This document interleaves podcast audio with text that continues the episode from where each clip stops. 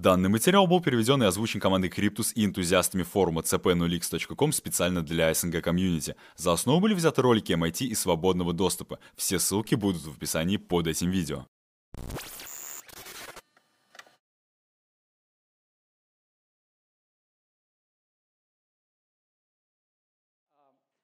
Итак, сегодня мы таки подведем, и я просто жду, пока вы тут уже все соберетесь, подведем итоги того, о чем мы говорили в этом семестре. Поговорим о том, и это то, с чего мы начали, деньги и реестры, и то, почему это важно. Также об инновации Сатоши Накамото. Что это такое? Экономика блокчейн-технологии и почему финансовый сектор переплетается с ней. Но при этом финансы — это не единственное ее применение. Поговорим о криптофинансах и рамках государственной политики.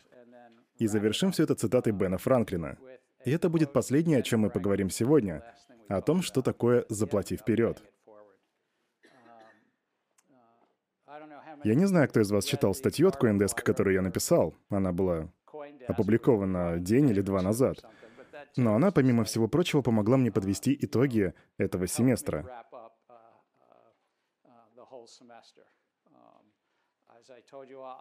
Как я вам говорил, я не максималист и не минималист. Но через пару мгновений я попрошу вас озвучить уже свою позицию. Итак, роль денег.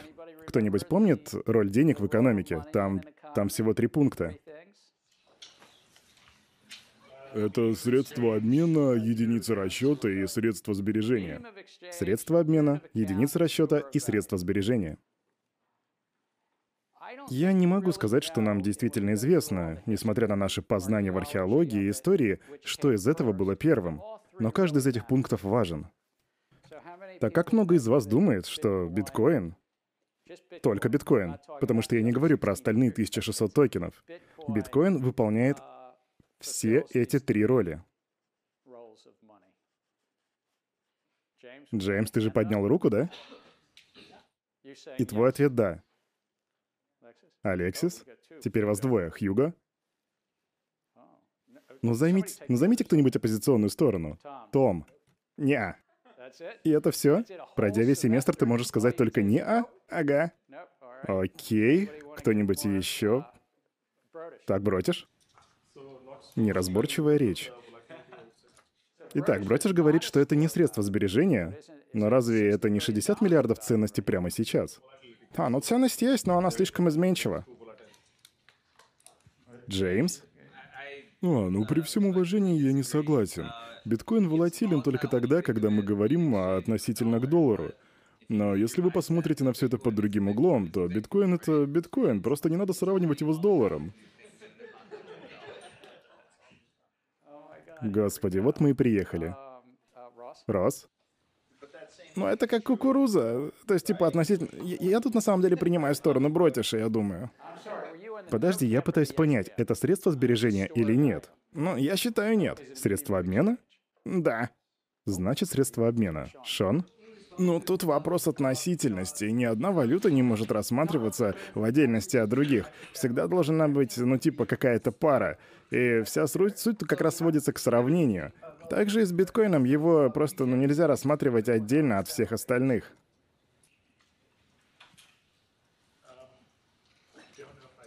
Я не могу сказать, что я тут согласен. Я вообще считаю, что что угодно может попасть под все вот эти три критерия, зависит лишь от надежности. Ну, например, доллар США очень хорош как средство обмена и очень неплох в качестве надежного средства сбережения и устойчивой расчетной единицы. Но под эти три критерия может подойти даже кило пшеницы, как мне думается. Джихи? А, Фи Фиатная валюта, ну то есть причина, по которой я считаю доллар США стабильным, заключается в том, что есть центральный банк, который в свою очередь его поддерживает. Поэтому что фиатная валюта находится в юрисдикции центрального банка, тогда как биткоин не имеет а, а, вот этого большого центрального органа. У кого-то на звонке стоит прикольная мелодия. Давайте послушаем. Ну, собственно, я не думаю, что тут можно применить термин средства сбережения. Итак, Джихи говорит, что раз нет центрального банка, то биткоин не может быть средством сбережения. Однако, если уже вы усваиваете информацию на этих лекциях, на что я очень надеюсь, то вам нужно усвоить что эти три критерия не только показывают роль денег, но еще и социальный конструкт. Но даже с центральными банками... Ведь в Центробанк — это просто утвержденный нами институт, который мы заключали в форме зданий из цемента, и кирпичей, и цемента, и колонн. Уж не знаю, почему центральные банки так любят эти колонны. Но за всем этим социальный конструкт. И в биткоине в какой-то степени присутствует каждый из этих трех критериев. Просто пока он еще не настолько широко принят. Он очень редко используется как расчетная единица, хотя его на сегодня часто используют в этой роли при проведении различных ICO. И, как правило, он не используется в качестве средства обмена, но некоторые люди все же платят в биткоинах. И некоторые разработчики используют биткоин для платежей. Сейчас капитализация составляет 60 миллиардов долларов, и эта цифра очень волатильна. И я не буду выбирать максималистов или минималистов. Моя точка зрения, пожалуй, ближе к середине. Потому что в биткоине есть все эти критерии, но лишь в определенной мере. И возвращаясь к деньгам, думаю, вы помните наши ранние лекции, на слайде то, что было раньше деньгами. И некоторые из них больше не исполняют свою роль. Некоторые обесценились и отпали. И мы с вами обсуждали одну историю в начале семестра. История о британцах. Когда они достигли острова Япы, они отошли на пару миль, добыли камни и начали поставлять эти камни. Но в итоге эти каменные деньги обесценились. И со временем деньги просто перешли в свою бумажную форму. И то, что вы можете увидеть в левом нижнем углу, это складская расписка, что показывает, что деньги были лишь репрезентацией ценности. Металла или кукурузы или пшеницы. Также важным элементом стали леджеры. Кто напомнит аудитории, что такое леджер? Зачем они вообще нужны? Кто-нибудь? Леджеры? Мы с вами проговаривали это не раз. Хьюго? А, ну, по сути, это транзакция. История транзакций. Что еще? Балансы? Балансы чего? А, аккаунтов? Аккаунтов. В леджере хранится история транзакций и баланс. И вы можете это визуализировать как поток и равновесие. Поток — это транзакция. Я даю Хьюго деньги. Не имеет значения, кто именно дает, но получается баланс. Получается такой отчет о прибыли и убытках с балансом. И вся эта история ведения леджеров имеет тысячелетнюю историю. Таким образом, технология блокчейн тесно связана с деньгами. Но помимо всего этого, она также связана и с базой данных, в которой есть леджер. А в леджерах, в свою очередь, хранится какая-то ценность. И тут мы добрались до фиатных валют. Фиатная валюта, как мы с вами знаем, репрезентуется банкнотами Центрального банка, резервами и депозитами. Получается, есть три вещи. И тут я хотел бы услышать от вас и убедиться, что вы внимательно сидели на занятиях. Эллен, может, ты нам расскажешь, почему все эти три формы являются формами денег?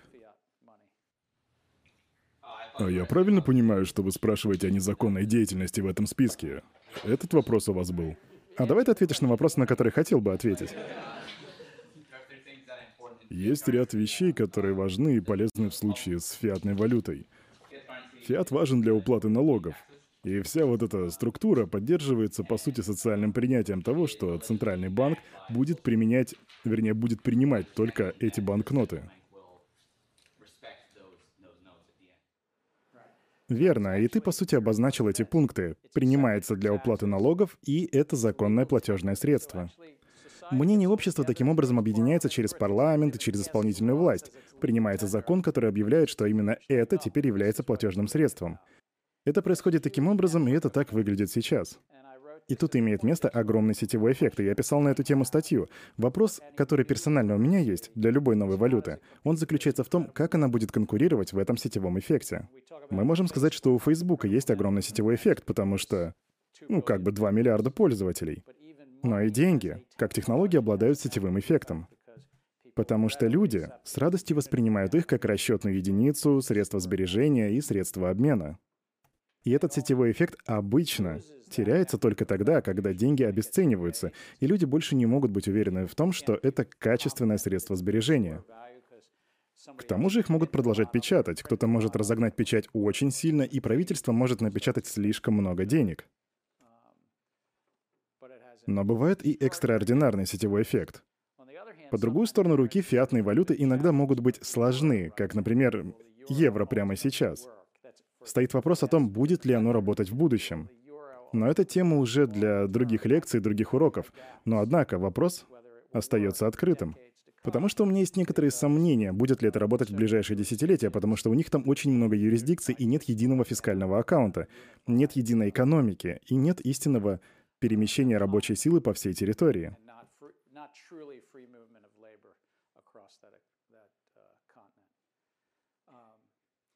Но это то, что касается фиата.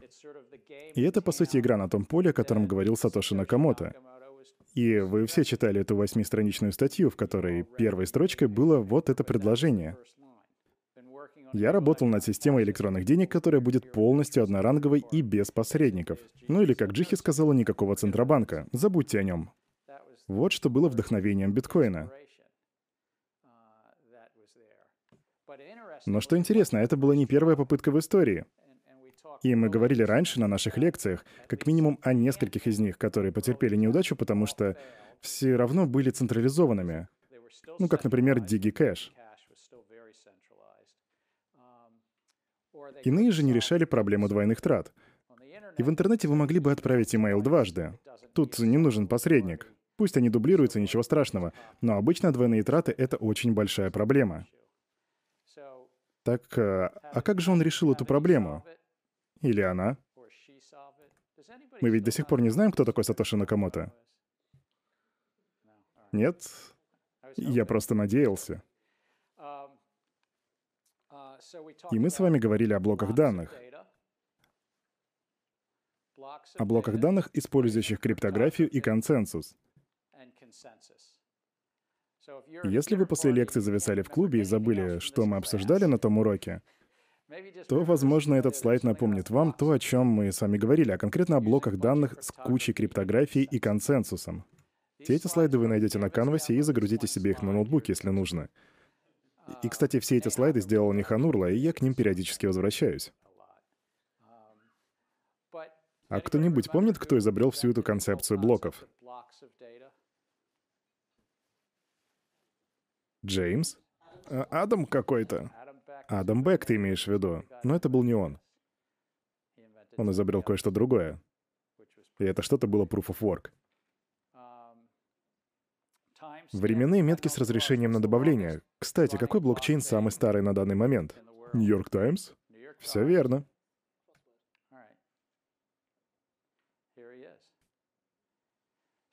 Двое ученых из лаборатории Белла, и это один из них на слайде, Двое ученых придумали концепцию, в которой ты можешь взять кучу данных и подвергнуть их криптографическому хэшированию. И вся суть в том, что вы не могли вносить изменения, потому что при изменении чего-либо менялась бы сама хэш-функция. Но что такое криптографическая хэш-функция? Вы можете взять всю библиотеку Конгресса и поместить ее в маленькую штуку, которая называется хэш-функцией. И на выходе получите строку символов, 16-ричный формат.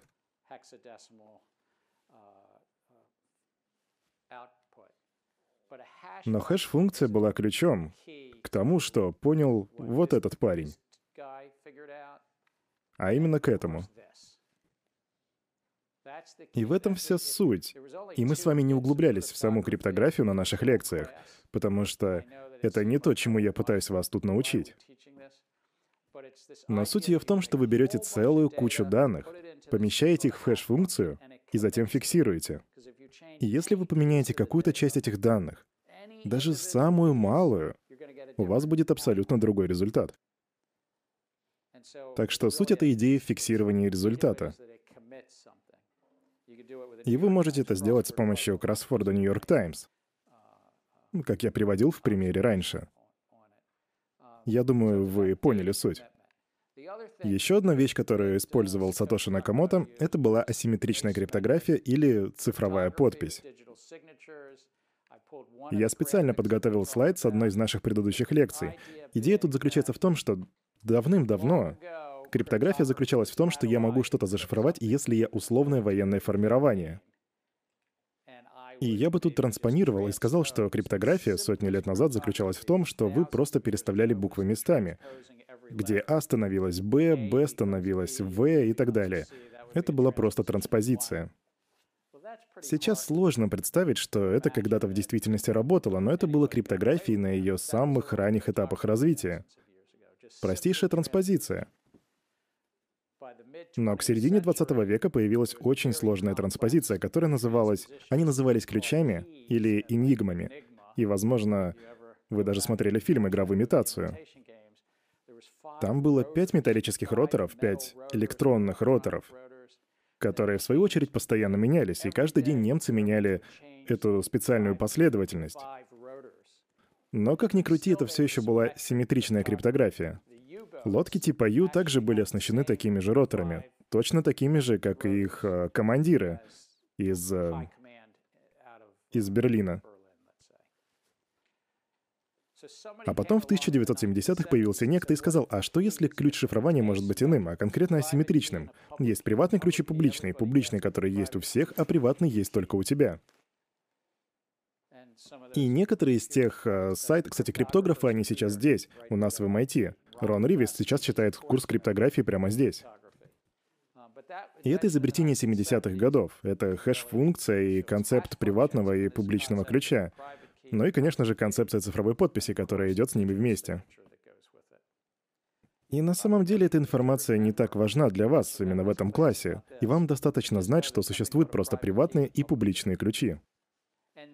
И затем та самая инновация Накамото была связана с Адамом Беком.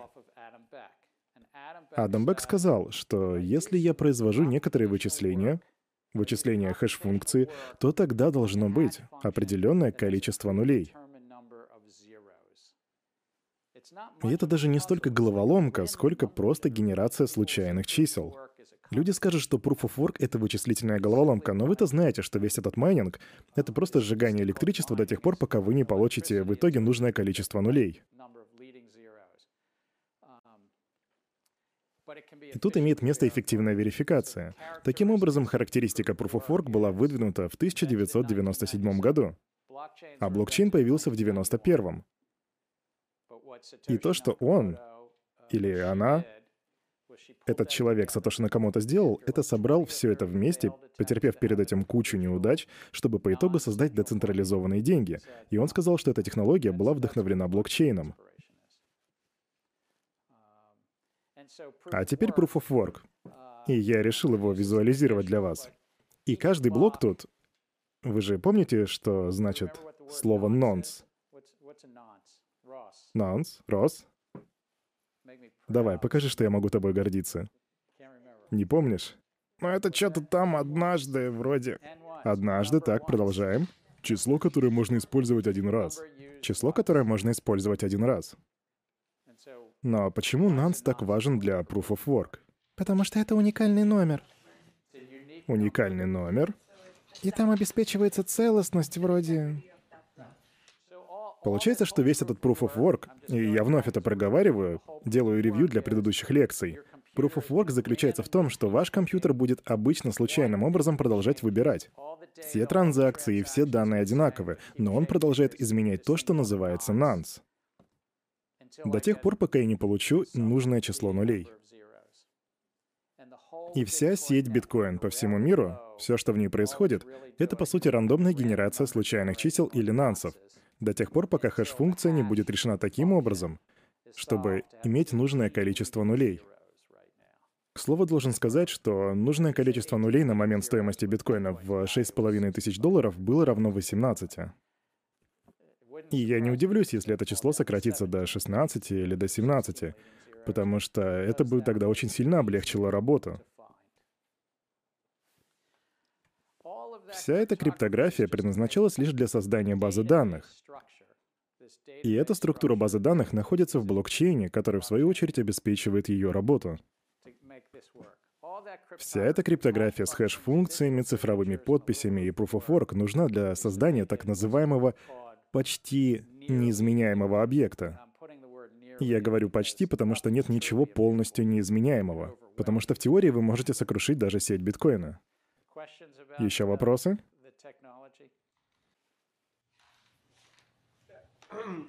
А, да, допустим, мы с вами хотим провести транзакцию. Я хочу, чтобы по итогу у меня как бы осталось некоторое количество монет на моем балансе. И мы знаем, что есть много людей, которые очень часто спрашивают, вернее, совершают транзакции. Но мы, предположим, а, хотим воспользоваться балансом, который а, я не трогал, ну, лет пять, не знаю, может быть, больше, ну, где-то вот в этой области. Как мы с вами тогда можем узнать, какой у меня актуальный баланс? Ведь прошло уже, ну, действительно огромное количество времени. Смотри, в основе блокчейн-технологии, в сети биткоин и также многих других сетей лежит возможность отследить всю историю транзакций, потому что она публичная. И это дает нам плюсы, но тут также есть и ряд минусов. И да, даже через пять лет, если ты захочешь использовать один из своих а, биткоинов, который находится в блокчейне, то в этом случае тебе нужно будет показать, что у тебя есть транзакционный выход. Если вы помните, то существует две модели транзакций. Биткоин — это вообще система, которая хранит все отдельные транзакции в частице, которая называется UTXO, или неизрасходованные транзакции.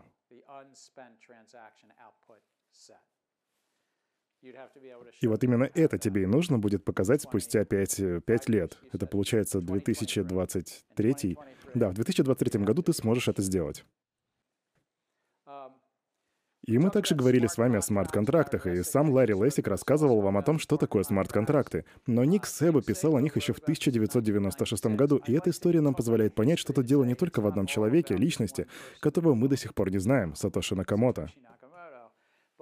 Получается, что это набор обещаний, выраженных в цифровой форме, включая протоколы, в которых стороны исполняют свои обязательства. И мы можем думать об этом как о современном способе автоматизации. Если вы в будущем планируете заняться бизнесом, думаете об инвестициях, и кто-то поднимает вопрос о смарт-контрактах, даже если вы биткоин-минималист, вы можете сказать, подожди, подожди, но мы ведь можем каким-то образом автоматизировать то, что сейчас делают юристы, сотрудники бэк-офиса или бухгалтеры. Или кто еще там у них есть. Бухгалтера, например. Мы с вами говорили о юзкейсах, когда ИСДА, Ассоциация своп-деривативов, рассматривала смарт-контракты как средство автоматизации традиционных механизмов. И получается, смарт-контракты, которые появились в результате всего этого блокчейн-движения, на самом деле появились раньше самого этого движения. То есть получается, что принято считать, что смарт-контракты вышли из этого движения, но на самом деле они были гораздо раньше его. Только вот блокчейн-технология позволяет их очень хорошо реализовывать, например, для перемещения ценностей или автоматизации некоторых форм договорных отношений. И делать это все в достаточно неизменной форме. Так что запомните, перемещение ценности и автоматизация форм договорных отношений. Но вам нужно понимать, что они не такие уже смарт, и не совсем уж контракты.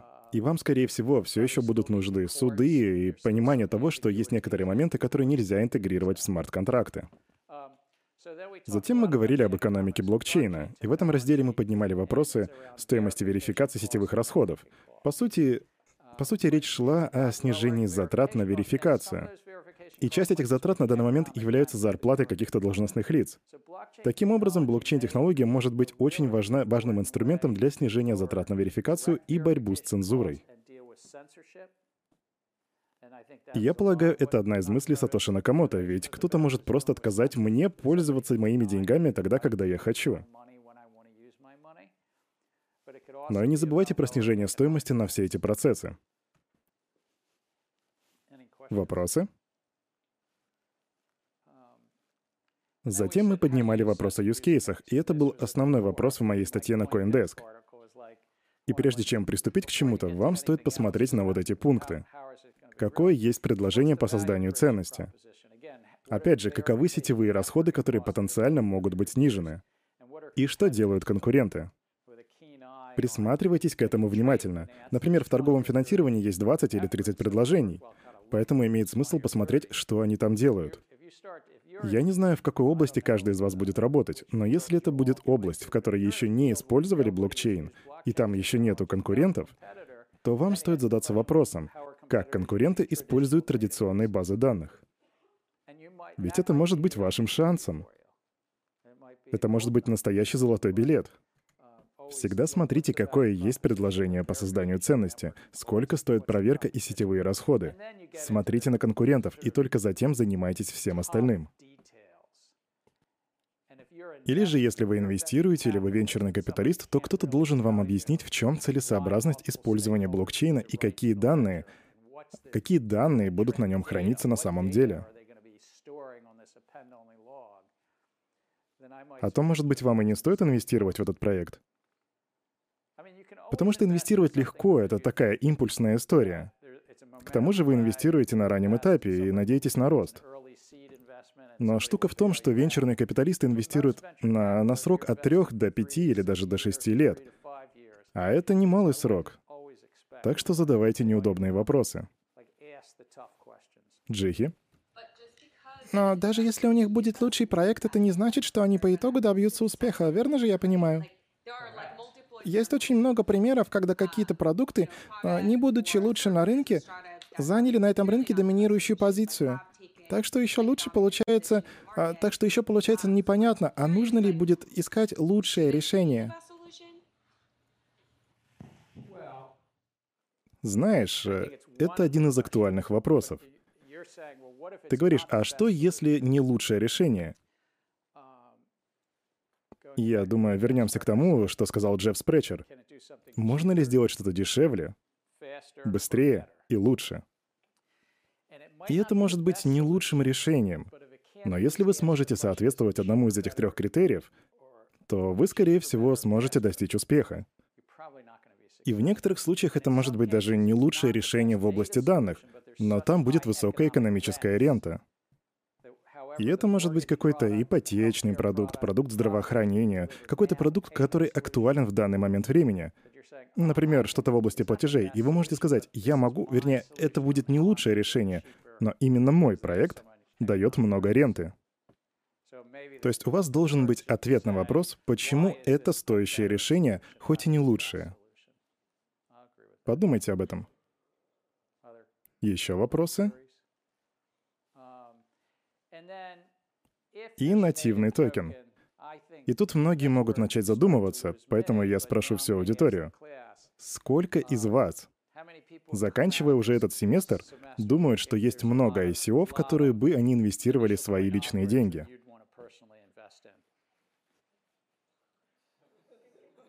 Ну хорошо, может быть, кто-то уже инвестировал в какой-нибудь ICO?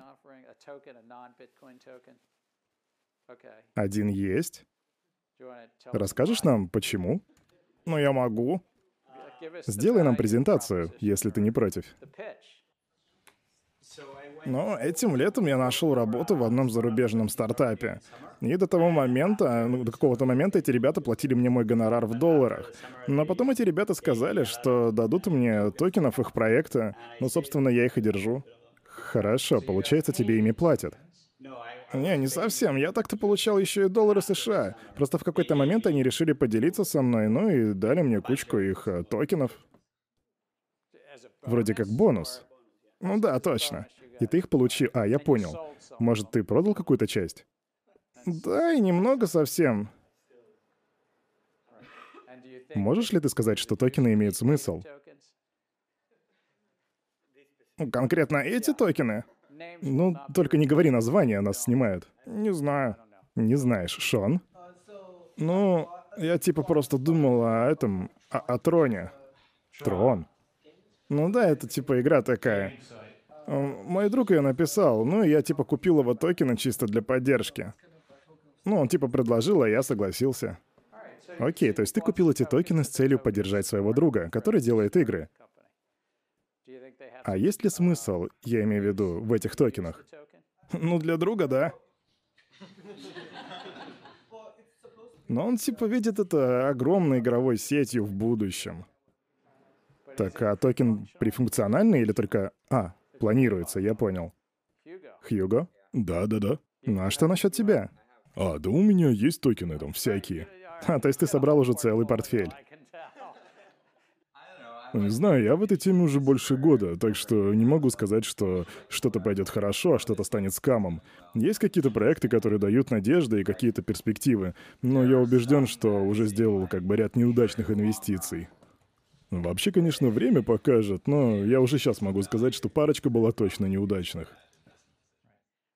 Понятно, но я не хочу, чтобы ты огорчался из-за своих плохих инвестиций, но есть ли среди всех этих токенов такие, которые можно назвать функциональными? Можно ли их использовать в сети уже, на данный момент? Ну да, и один из них я довольно часто использую. Отлично. Так, еще. Ты тоже инвестировал или у тебя вопрос? А, да, я инвестировал, но я не голосовал. То есть у меня есть токены, и, э, а, а еще я майню. Но просто хочу сказать, что я бы точно не игнорировал вот эти все первичные, вот эти ICO, первичные размещения монет, потому что они дают старт для многих... Ну, то есть мы коллективно даем как бы старт тому, что может потенциально нас избавить от посредников. Я думаю, что это немножко как бы несправедливо расспрашивать на тему, а поддерживаем ли мы ICO в контексте того, что есть огромное количество скама. Ну, то есть я бы не ставил все эти э, ICO, знаете, в один ряд, потому что есть очень много достойных проектов и так далее, и мы должны давать им старт, чтобы эта тема развивалась. Эрик, Эрик, я просто... Я, я пытаюсь... Возможно, это несправедливый вопрос, но я пытаюсь получить статистику по поддержке ICO в этой группе. Просто для меня эта концепция абсолютно верна. И я ее исследую очень серьезно как бы пытаюсь подойти к этому вопросу. Если бы я запускал стартап на блокчейн, то я бы очень серьезно, в первую очередь, я оценил бы а, причины для использования нативного токена. А, думаю, тут нужно понимать, что я признаю, что у этой технологии есть будущее, и эта технология сделает базы данных более устойчивыми к вмешательству и сделает их также более неизменными. Ну, то есть, да, может быть, и не на все сто процентов, но гораздо ближе к этому числу. Также я считаю, что нативные токены помогают запустить сеть. Но вот в чем проблема, на мой взгляд, так это в вопросе конкуренции с фиатной валютой, которая уже имеет огромное распространение. В недавнем исследовании от Ernst Young есть любопытные цифры. Они рассматривали 140 крупнейших ICO 2017 года — и лишь 17 из этих 140 ICO на данный момент функционируют. И вы можете использовать их токен. 13%. Из этих 17 проектов 7 сказали, угадай что, мы будем также принимать фиатную валюту за наши услуги, которые предоставляем. Получается, они использовали нативные токены для того, чтобы дать старт своей сети. Ну, то есть, по сути, краудфаундинг. И когда они дошли до поздних стадий, когда уже начали функционировать, оператор или предприниматель сказал, «Я не хочу ограничивать своих клиентов, поэтому я буду принимать фиат в качестве платы за те услуги, которые я предоставляю». Я считаю, что это проблема их бизнес-модели. Вполне может быть, что есть сети, которые, как и игровые сайты, где вы покупаете скины или какие-то игровые предметы, они базируются на работе с токенами. Однако получается, что их не так уж и много. И это мое мнение. Ну, конечно, я думаю, тут есть и компромиссы, и в течение следующих трех-семи лет их будет еще больше. И все они будут затрагивать вопросы производительности, конфиденциальности и безопасности.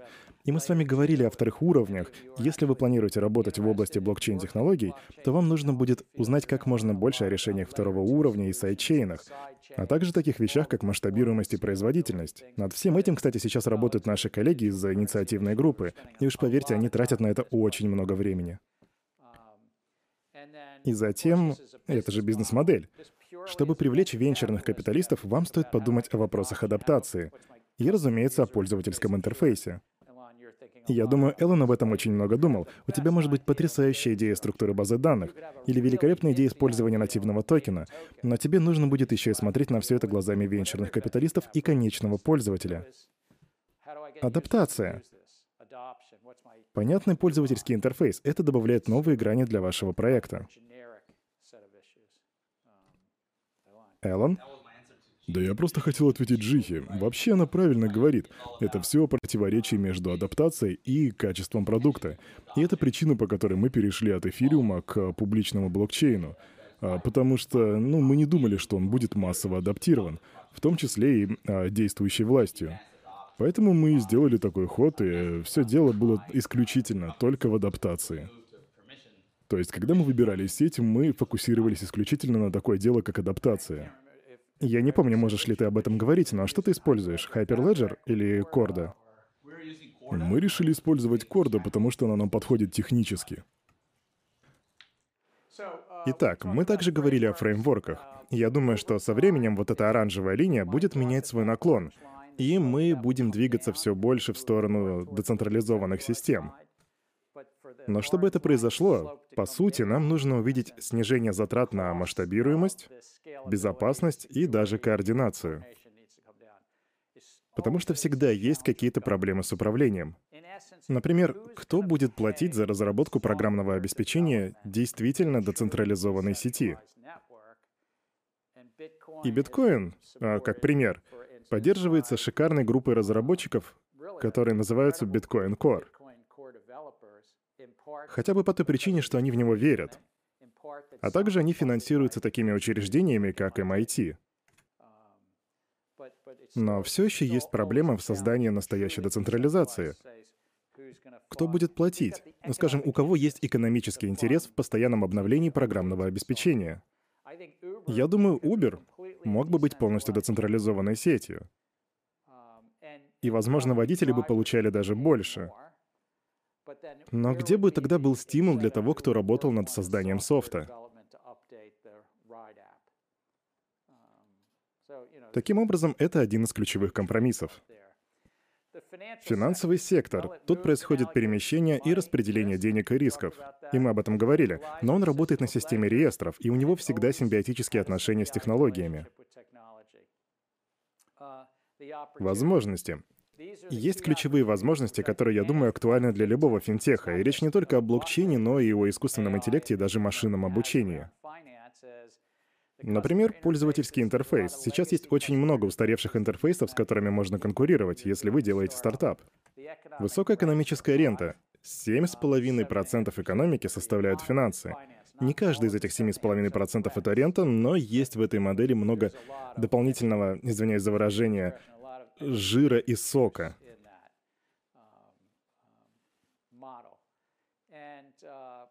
Ну и, конечно, повторяющиеся кризисы и нестабильность, а также финансовая доступность. И мы говорили с вами о таких продуктах, как Alipay и M-Pesa, которые действительно предоставляют финансовую доступность туда, где ее нет.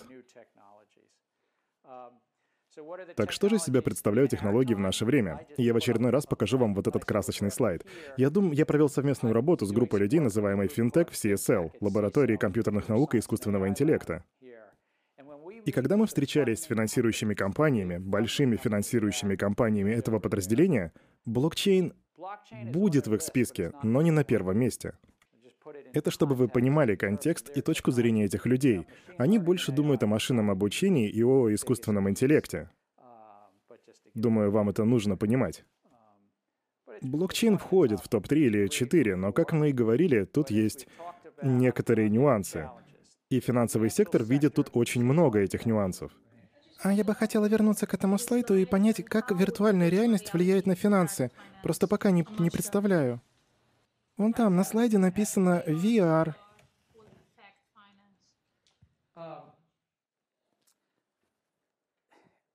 Мне лично мало известно о проектах из этой области. Я думаю, что после нашей лекции я даже сделаю research и напишу вам имейл со своим комментарием.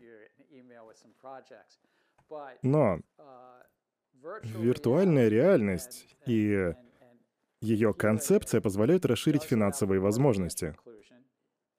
И вопрос тут на самом деле в том, можете ли вы адаптировать это для пользователей. Если вы можете обрамить процесс, траты денег в красивую рамку, коей и является виртуальная реальность, то банковская система заинтересуется этим. Но VR не входит в топ финтех-разработок. В этом списке будет, как я говорил, искусственный интеллект, машинное обучение и блокчейн. И облачные технологии, с которыми сейчас очень много вопросов. Открытый IP — это еще один, один серьезный пункт, и особенно в Лондоне, в Великобритании, где на законодательном уровне банки должны использовать открытый API.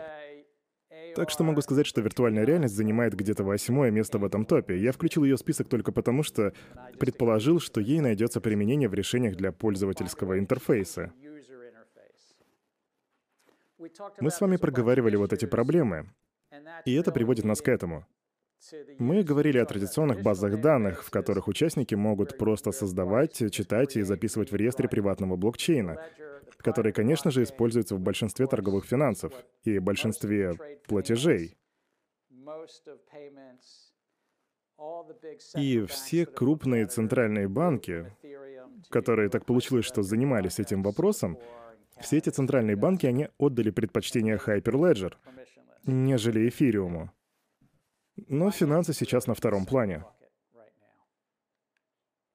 И, Эрик, это не значит, что нативные токены не взлетят. И, возможно, портфель Хьюга будет э, чего-то стоить. Возможно. Также мы с вами рассматривали варианты использования и use Но самыми крупными use до сих пор были варианты от 20 до 30 миллиардов долларов, которые были привлечены через ICO. Я лично считаю, что это число пойдет на убыль. Далее, платежные системы. И, конечно, мы можем расходиться во мнениях касательно XRP, но это не отменяет, что Ripple и другие подобные компании стали катализаторами изменений в платежной системе. Мы много говорили о торговом финансировании и о приватных и публичных решениях. Клиринг и урегулирование. В особенности то, что сейчас происходит в Австралии. И там также стоит вопрос между приватных и публичных решений. И мы говорили о нефинанс... У нас была живая дискуссия касательно цепочек поставок. Я на всю жизнь запомню, что Джеймс ярый противник того такого использования блокчейна. Но Walmart и Cargo с этим бы не согласились. И они активно развивают свои решения в этой области. И Лорен нам... Кстати, где он? А, вот. И Лорен объяснил, почему в вопросе цепочек поставок есть иная сторона медали. Цифровые ID были нашей крайней темой, о которой мы говорили. Как видите, много чего происходит. И по мере вливания дополнительного капитала эти проекты будут оживать. И нам будет на что посмотреть. Криптовалютные финансы. И когда я впервые показывал этот слайд, в этом пространстве было 110 миллиардов долларов. И учитывая волатильность, одному богу известно, какая цифра сейчас актуальна. Рынок достаточно волатильный. И интересно, что биткоин берет на себя 55-57% от всего объема. Таким образом, можно увидеть высокую корреляцию. Но, как бы то ни было, эфириум упал, и сейчас XRP занимает вторую строчку. Хотя ситуация была иной в начале нашего курса. А теперь, как я думаю, проблема инвестиций. И, и я не кидаю камень в твой огород, Хьюго, ну, сам понимаешь. Но я думаю, что это проблема номер один. Это мое мнение. Какова надобность в токене? Хотя я соглашусь с Эриком, что какие-то токены будут что-то стоить. Вероятно. Но на этом рынке много мошенничества. Как сохранить приватный ключ? И, кстати, Fidelity заявили, что готовят решение для приватных ключей. И это интересно, ведь на сцене начинают появляться крупные игроки. И это уже не запуск их проектом для кастодианов. И даже Бакт и межконтинентальная биржа вложили большие деньги в этот проект. У них, по сути, будет проект по хранению, потому что ну, вы можете купить однодневный биткоин фьючерс, получить биткоин, но кто-то для вас должен будет его хранить. А затем мы говорили о криптобиржах. И ключевой момент в том, если вы уберете в сторону все, кроме того, что они не регулируются, и что у них есть предрасположенность к фронтранингу и другим манипуляциям, то увидите, что они немножко отличаются все же. Потому что они не только занимаются матчингом, как это делает, например, лондонская биржа или нью-йоркская биржа, но они еще являются и посредниками, и кастодианами. Еще одна вещь, которую стоит понимать о криптобиржах, это то, что они сильно централизованы. И это весьма иронично, потому что Сатоши Накамото пытался добиться децентрализации, но мы видим централизацию на биржах. И это любопытный вывод. Если вы инвестируете во что-то или только думаете, то имейте в виду, что в этом децентрализованном пространстве образовалась такая ситуация, что 95% транзакций происходит как раз-таки на централизованных биржах. Мое личное мнение о криптобиржах — это то, что их не должно быть так много, как сейчас. И мы говорили о первичном размещении монет. И главным выводом было то, что это все сбор средств. Верите вы или нет в подход США и Канады к тесту Хауи, но ICO в действительности помогают строить проекты и собирать средства до того, как проект выйдет в свет — и вроде последнее исследование на этот счет говорило, что что-то было вроде одного или полутора процентов проектов функционируют, а оставшиеся 98,5% префункциональны. И это не проблема, просто это дает понимание того, что это больше инвестиционный инструмент, нежели утилитарный токен. Игра между утилитарным токеном и security токеном сейчас довольно тонкая. Еще мы говорили о публичной политике, защите от незаконной деятельности и финансовой стабильности и защите инвесторов. В целом, моя мысль по этому поводу, я допускаю, что есть и другие точки зрения, заключается в том, что любая новая технология, если она вырастает до достаточно больших размеров, должна находиться в рамках публичной политики. Общество может изменить эти рамки, но нам всегда хочется, чтобы были общие интересы, которые соблюдались. И это произошло, когда появились железные дороги. Это произошло при появлении телеграфа. Это случилось и с интернетом. И у общества нет такой технологии, которая бы полностью выходила за рамки нашего социального конструкта, который мы создали. Мы создаем этот конструкт через политику, парламент, исполнительную власть и регулирующие органы. Но мы, мы не оставляем крупные части нашей экономики за его пределами. Блокчейн-пространство просто еще маленькое, всего 100 миллиардов долларов, в то время как объемы мирового капитала превышают 300 триллионов. Но это привлекло внимание общественности. И мы, в частности, хотим пресечь в нем мошенничество. И многие с нами солидарны. Но не каждый. Но большинство. И я надеюсь, что вы тоже. Мы также обсуждали закон США о ценных бумагах и тест Хауи. И это, если вы вдруг забыли, что это за тест, то все в порядке. Но это то, что находится в центре всех ICO. Тест о четырех вопросах. Были ли инвестиции в общее предприятие? Ожидание прибыли? Да, если вы вступите в дебаты и захотите блеснуть знаниями, то можете рассказать им про тест Хауи.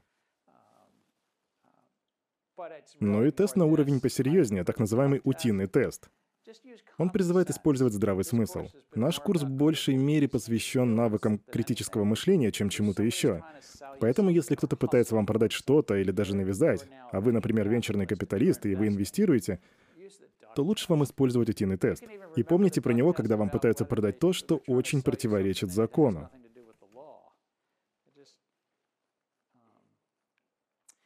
К чему, я думаю, придут криптобиржи? Ну, я думаю, им придется исправить весь этот кастодиальный элемент. Все они могут использовать продукты от Fidelity. Но вопрос в том, кто будет хранить активы. Также они должны подчиниться закону об отмывании денег. И мы с вами видели исследование, в котором говорилось, что только четверть всех криптобирж его на данный момент соблюдают. И я думаю, что через пару лет эта ситуация станет лучше. Я думаю, что маржа сократится. И думаю, что через два года не будет так много криптобирж. Их будет 5 или 10 в какой-то момент времени. Что же касается ICO, я думаю, мы будем продолжать видеть высокое число провалов и меньшее число проектов месяц за месяцем. Я также думаю, будет много принудительных действий. Ну, то есть, что нет да нет, да вы будете видеть, как СЭК или другая организация в какой-нибудь стране будет возбуждать больше дел. И в 2019 году будет интересно посмотреть, как много проектов все-таки запустятся. Думаю, будет это очень показательно. Filecoin вроде как понимают, что им нужно делать. Они собрали много денег. Telegram привлек 1,7 миллиардов долларов. Так смогут ли они предпринять дальнейшие действия и что-то показать в 2019 году? И это будет показателем токеномики. И да, Эрик, тебе стоит присмотреться к работе в одной из этих организаций. В Telegram работу дают очень многим умным людям. И, кстати, даже Facebook вроде ведет набор персонала для работы с блокчейном. Масса крупных технологических компаний нанимает персонал для этой работы. Но я думаю, что в 2019 году будет интересно посмотреть, что, что, что будет с Telegram, что будет с файлкоином, что будут делать с токенами большие и, надеюсь, порядочные компании. Центральные банки больше находятся в фазе мониторинга. Но я бы сказал, что нужно смотреть на Швецию. И будет очень интересно посмотреть, что они сделают со своей Екроной. Скажут ли они, что вдохновлялись блокчейном, когда запустятся, потому что Екрона — это не блокчейн-проект, но он полностью вдохновлен Сатоши Накамото. Может, они скажут, что мы, центральные банки, как говорит Джейхи, вдохновлялись продуктом Сатоши. Может, это будет цифровой токен Центрального банка, которым вы сможете расплатиться в Старбаксе. И я бы очень хотел на это посмотреть. Я думаю, что Венесуэла, скорее всего, провалится, возможно. Но интересно посмотреть, как будут действовать некоторые бедствующие страны. Итак, итоги. Я думаю, блокчейн, и это мое заключение, образует реальную альтернативу одноранговой сети. Я думаю, что это законное живое приложение. Оно не лучшее, но оно может быть лучше многих других. Я думаю, это важный момент. Верификация сетевые расходы, я повторюсь, это важно. Но вам всегда стоит думать, а ваш ли этот случай? Нужна ли вам именно эта технология? Но мы с вами уже разбирались, что реальных use cases с приватными системами гораздо больше, чем с общедоступными. Помните, что деньги, ну мы же все люди. 7 миллиардов живущих сейчас должны быть благодарны тому, кто жил 10 тысяч лет назад и придумал такую вещь, как деньги. Сохранение ценности, средства обмена, расчетную единицу и так далее — это всего лишь социальный конструкт. Поэтому я и считаю, что у нас мог бы быть социальный конструкт, который представлял бы собой децентрализованные деньги. Я в этом абсолютно уверен. Но нам нужно будет это еще принять. И в чем у меня меньше оптимизма, так в том, что эта экосистема будет принята только для хранения файлов. Вот в чем проблема. Какова реальная экономика?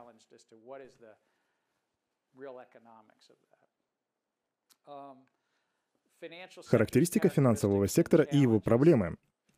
И это благодатная почва, потому что финансы строятся на реестрах. И это огромный сектор, 7,5% от нашей экономики. И по всему земному шару это варьируется от 5 до 8%. В основном это меньше, чем у США, но все же. Должностные лица рассматривают приватные блокчейны, это логично. И, к сожалению, в криптофинансах есть мошенники и жулики. И это вредит развитию. Но я думаю, что будет адаптация. Но это будет зависеть от решения технических проблем, которые как раз и пытается решить наша инициативная группа в MIT. И каковы варианты в коммерческом использовании и госполитике? Но я бы не делал ставку на госполитику, потому что думаю, что это не главная проблема. Но со временем и эта область должна пройти через это. Так что получается, это будет катализатором изменений, но не обязательно конечной фазой. Вопросы? Мысли? Эрик? А по поводу третьего пункта? Это который касается проблем с традиционными базами данных? У меня просто всегда было чувство, что это пространство как бы с таким закрытым доступом, оно недоступно для каждого, и в котором нужно приложить очень больше, больше много, больше всего усилий, чтобы доказать, что а, твой, твое блокчейн-решение больше нужно, чем а, традиционная база данных. Ну, то есть, это вопрос будет стоять остро, и очень будет непросто что-то доказать, учитывая вот эти консервативные элементы и прочее. И, конечно, конечно, у нас есть аргументы, что а, распределенные базы данных, они хороши. Но все же, просто мы можем принимать во внимание опыт предыдущих лет и понимать, что, ну, тут будут некоторые проблемы. Не знаю. Эрик, по сути, спрашивает, а почему бы не оставить традиционные базы данных? Зачем вообще использовать... Приватное решение, я имею в виду. Потому что использование общедоступного решения, оно вполне оправдано, это правда, да. Просто суть в том, что в нашем проекте, который мы сейчас делаем все вместе, мы делаем упор на приватные системы. Мы придумали некоторые аргументы, так что а, я просто хотел бы услышать ваше мнение по этому вопросу. Потому что мы вроде как эту тему не, не поднимали до этого. Общедоступный блокчейн.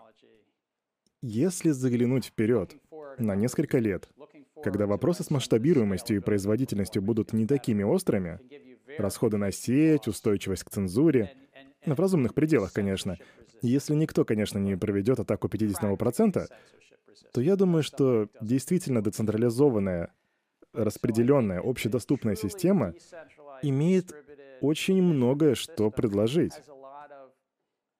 Но это много чего требует. Трудно управлять. Трудно добиться скоординированных действий. И, как вы, наверное, уже от меня слышали, будет очень ограниченное количество юзкейсов для нативных токенов. Не думаю, что у нативных токенов такое большое будущее. Хотя оно и есть. Есть такие токены, как, например, в use case Filecoin и тому подобных системах. Но все же у меня есть сомнения на этот счет. Общая экономическая монета, криптовалюта наподобие биткоина, я думаю, это была бы полезная вещь. В особенности, если у вас слабый центральный банк или слабая налоговая бюджетная политика. И такая страна, как Венесуэла, могла бы принять биткоин в будущем. И тут много чего можно сказать об общедоступных системах и о приватных системах в сравнении с традиционными. Там также есть свои плюсы. Я привожу австралийскую фондовую биржу как пример, но они знают своих клиентов. У них там вроде 77 участников. И они могут себе позволить распределить всю базу данных на эти 77 человек. Если это, конечно, верное число, насколько я помню. И сказать, работайте с этим. Тогда не будет единой точки отказа. И можно будет снизить то, что называется затратами на согласование, потому что у каждого будет свой интерес. И вообще история хранения данных, история самого процесса, она привела к тому, что у каждого из этих 77 участников была своя база данных. Так я могу тут видеть реальную выгоду, эффективность и снижение затрат. И, конечно же, затрат на верификацию и снижение затрат на сеть, потому что у нас будет очень много участников. И это же касается торгового финансирования. Но, но ты можешь быть прав. Oracle могут и вовсе оставить традиционную базу данных. Сабрина? А, похоже, вы говорите, что у них там есть некая форма распределенного консенсуса. Э, это я же правильно уловила? И распределенные данные, которые хранятся в нескольких нодах. То есть много копий одной и той же базы данных. Да, да, я имею в виду, а можно ли организовать это без блокчейна? Я просто обычно спорю на эту тему со своим соседом по партии, но его сегодня нет. Просто это давно решенная проблема. А конкретно алгоритм консенсуса с возможностью реплицирования в одном и том же состоянии, но на разных устройствах. Так что я не вижу реального смысла, какой-то реальной проблемы, а в, вернее, реального смысла в использовании блокчейна для приватных систем. Но в то же время я вижу огромнейший потенциал а, в использовании общедоступных систем. Итак, Сабрина говорит, что... И, кстати, вы можете встать на ее сторону. Она учится на магистра по информатике у нас в MIT, так что она, вероятно, много чего может знать. Сабрина говорит, что вы можете сделать распределенную базу данных и без использования блокчейна. И пресловутая задача византийских генералов была бы решена при помощи распределенных баз данных. Так что вам не нужна блокчейн-технология. Все эти концепции этих блок, хэш, блоки, хэш и так далее. И я принимаю это. Но я не принимаю утверждение, что нету места приватным блокчейнам. Но также отмечу, что у каждого из 80 человек в этой аудитории может быть свое мнение по этому поводу. Так, еще вопрос, просто я хотел показать еще один слайд напоследок. Итак, наш курс был о деньгах, поэтому я покажу вам цитату Бенджамина Франклина, которую очень люблю. И я надеюсь, что это концепция, по которой вы все живете. Заплати вперед. Потому что отчасти каждый из нас в этой аудитории привилегированный. Мы здесь, в MIT, хотя тут есть люди из э, Гарварда и Уэсли, но мы в MIT. Так что же сказал Франклин? И это имеет отношение к деньгам. Я не даю вам эту сумму или услугу, я одалживаю ее. Когда вы встретите другого человека в таком же затруднении, вы должны оплатить мне, одалживая эту сумму ему и настаивая на том, чтобы он погасил свой долг таким же образом. Заплати вперед. И этот человек встретит еще одного человека, я надеюсь, и передаст вперед. Бен Франклин 200 лет назад заключает, что это была бы хорошая сделка с небольшой суммой.